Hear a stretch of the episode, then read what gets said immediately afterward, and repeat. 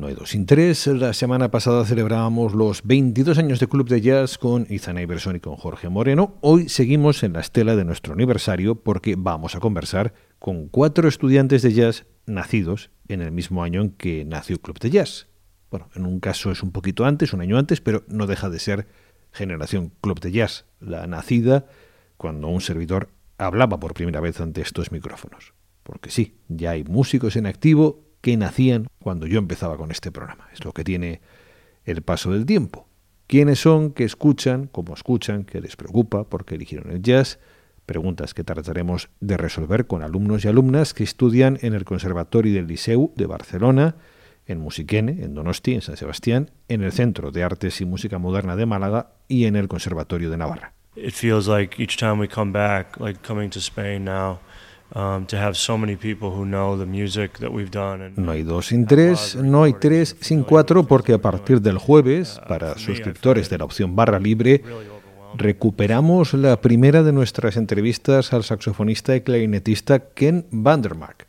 Tuvo lugar hace exactamente 20 años, tras su primera vez en España. El 22 de febrero de 2003 se estrenaba en Huesca, al día siguiente en Barcelona. Tardó en pisar estas tierras uno de los referentes claves de la escena de Chicago, a quien he tenido la suerte de reencontrar en el camino en numerosas ocasiones desde entonces.